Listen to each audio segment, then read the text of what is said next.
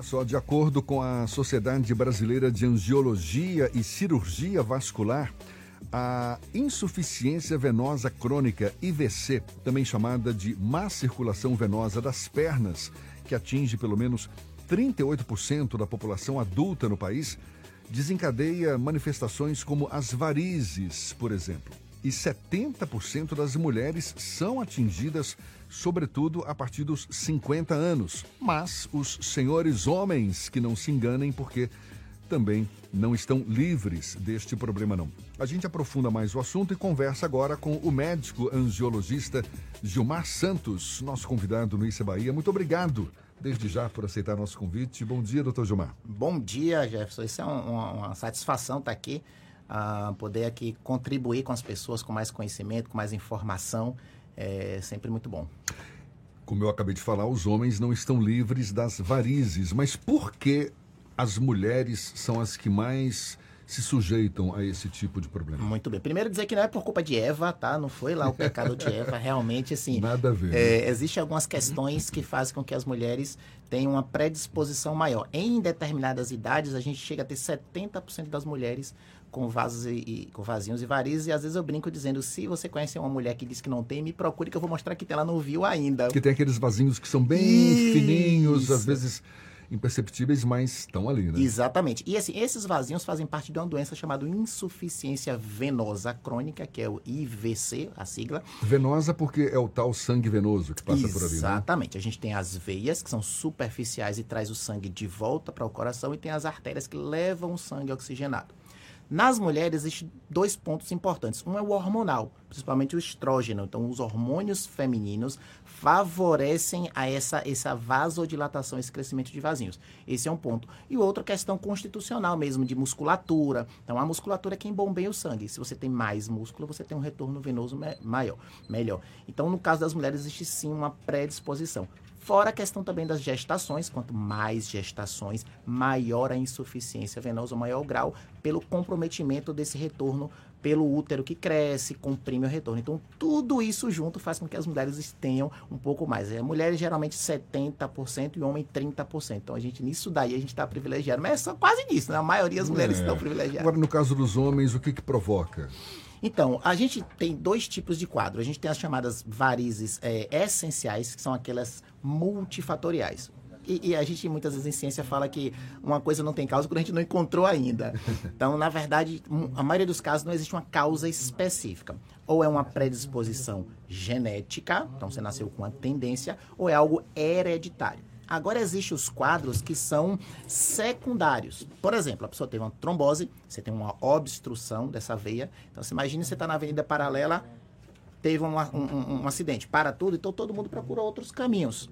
Ah, e isso é que acontece, você obstrui uma veia principal e o sangue começa a procurar outras veias secundárias. São, assim, Trombose é a obstrução de uma veia? Exatamente. Trombose é quando um coágulo obstrui a passagem do sangue. Então, aí a gente tem a chamada insuficiência venosa secundária. Mas a grande 90% dos casos são primários, ou seja, a gente não tem muitas vezes uma causa identificável. Agora, antes de eu passar a bola para Ernesto, que quer te fazer uma pergunta também, eu, eu, percebo que tem gente que convive sem problemas com varizes, mas tem aqueles casos mais graves, não é? Que, que até incapacita a pessoa de, de, de fazer o seu dia a dia, de cumprir o seu dia a dia e tudo mais e tal.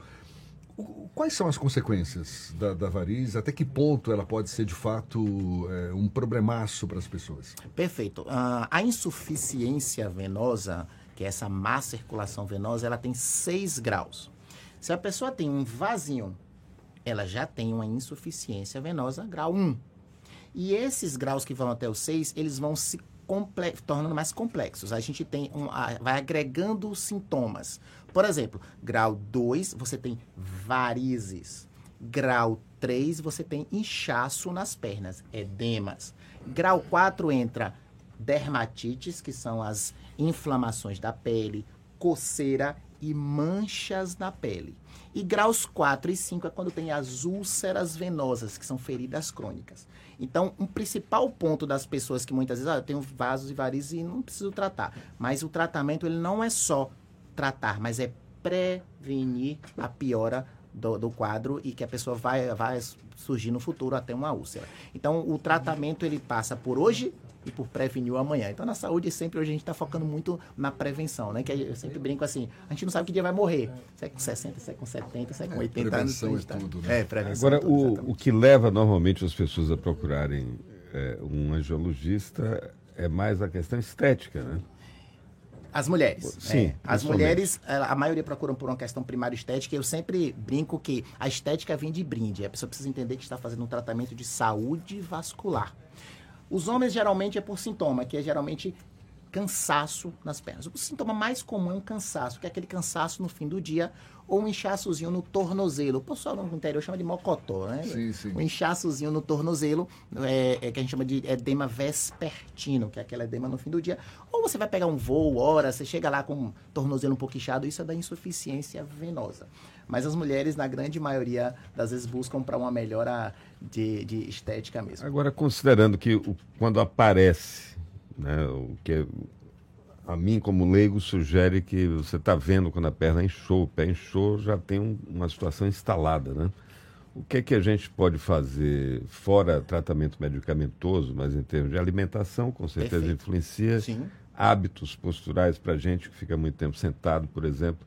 O que tipo de condutas a gente pode adquirir para, hum, pelo menos, diminuir o problema ou a gente conviver melhor com, com a insuficiência venosa? É, excelente. Eu atendi um paciente essas, esses dias que ele falou, ele entrou, fez, olha, tô com um problema que quando chega no fim de semana, eu vou jogar bola, bater o baba, né, que a gente fala, jogo bola, depois eu bebo bastante, depois eu como uma feijoada e no final do dia meu pé tá inchado. Eu fiz, você já me disse tudo. Pô, mas por que, que aconteceu isso? Aí não ele falou, entendendo. Mas, sim, não tô entendendo. O que que eu faço para minha já, perna já não inchar? Contou a história. É, aí eu fiz, tipo assim, vamos começar é, vendo tudo.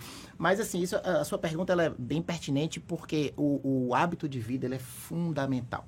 E as pessoas muitas vezes procuram uma saída fácil. Me dá um remédio aí o seu dia a dia. Então, o período que eu atendo mais pacientes com queixas individuais, queixas únicas e minha perna está inchada, é após festas, tipo Natal, São João, Semana Santa. Por quê? Sal, vatapá, comida demais, Isso, planeta, tudo. tudo. Né? E a alimentação ela é fundamental. Eu sempre falo, comece pela alimentação. Seu dia a dia você tem que ter uma alimentação que a gente chama de uma alimentação menos inflamatória. Então esse é um ponto, alimentação. Segundo ponto, quem fica muito tempo sentado. Ah, quando você tem um inchaço, o edema, primeiro é entender por que é que está inchado. Ele pode, você pode estar inchado porque você tem essa insuficiência venosa, você pode estar inchado porque você está tomando alguma medicação que tem como efeito colateral o inchaço. É muito comum em pacientes hipertensos, incha mais pelo remédio e não pela, pela própria insuficiência venosa. Você pode estar inchado porque você está muito tempo parado, sentado, quer seja num voo, quer seja trabalhando aqui na, no estúdio. E isso principalmente por conta da panturrilha. Então, o coração ele tem um trabalho fantástico, mas para a perna é beleza, né? Empurrar para baixo. Uhum. Só que o sangue precisa voltar. Claro. E a panturrilha a gente chama de segundo coração ou coração periférico. Quando a panturrilha contrai, ela bombeia. É como uma esponja. Você aperta a esponja, esse sangue ele vai subir se as veias estiverem com as válvulas competentes. Olha que interessante. Isso. Então, tem como se fosse uma escadinha. Então, se você está sentado, faça um movimento com o pé, que a gente chama sim, de dorsiflexão. Sim. Aquele movimento que a panturrilha... Vai ajudar a bombear o sangue. Exatamente. Esse movimento a panturrilha ajuda... é a batata da perna. A batata. A batata é fundamental, tanto doutor, no prato quanto na perna. Doutor Gilmar, e, e, aqueles vasos fininhos? Deixa eu aproveitar e fazer até uma consulta aqui. Ah, porque... eu, eu, é, Aqueles vasos pequenininhos que... Mostra aí, mostra aí. Não, não, não. Não, vou, não, não, não vou porque tá no pé. E aí eu tô calçado aqui, mas... Mas, ó... Quem pode, tá pode tá... mostrar, não tem problema, pode mostrar. tem chulé, não. Ó, mas não é nem na sola e nem no, no peito do pé, se é que é peito que a gente sim, chama, sim. é o peito. É, sim. Fica entre ali. É, é, é, e, e, já há muito tempo. Não evolui, não regride. Pode evoluir ainda para algo mais preocupante ou não? Então, uh, esses vasinhos ou microvasos que a gente chama tecnicamente de telangiectasias. Né? Como é que é? É, bom nome bom nome para botar no filho, chama ele de teté, que facilita. telangiectasias. São é. os microvasos. É, como eu falei no início, a, a, insuficiência venosa ela tem graus. As telangiectasias são grau 1. Então, sim, Se você tem vasinho, você tem insuficiência venosa crônica. Agora, isso vai evoluir? Não dá para saber.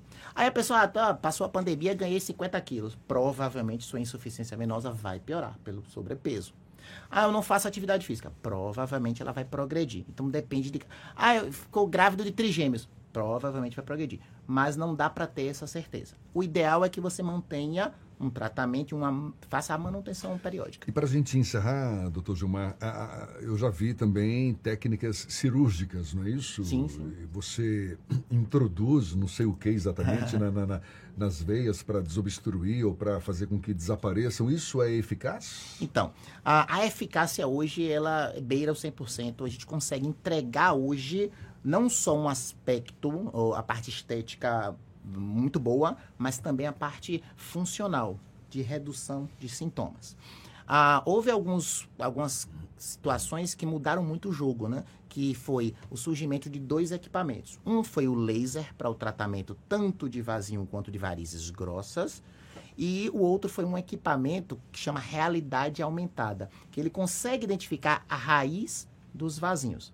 Esses dois equipamentos e a tecnologia, né? Isso aqui é uma prova de como a tecnologia muda a vida. Esses dois equipamentos nos deu não só um diagnóstico mais preciso, mas também uma maior eficácia nos tratamentos. Então, assim, hoje o mundo ele está bem, ah, bem mais favorável para um tratamento mais efetivo. Da, você consegue doença. chegar num vaso muito fininho e desobstruir com um disparo de laser, é isso? Então, esse é interessante que eu atendi essa semana uma paciente que ela me falou que tinha ido alguns profissionais, eles disseram que o vaso estava muito fino, que era para esperar engrossar. Você deu uma enquete essa semana, coisas que você ouviu, interessante.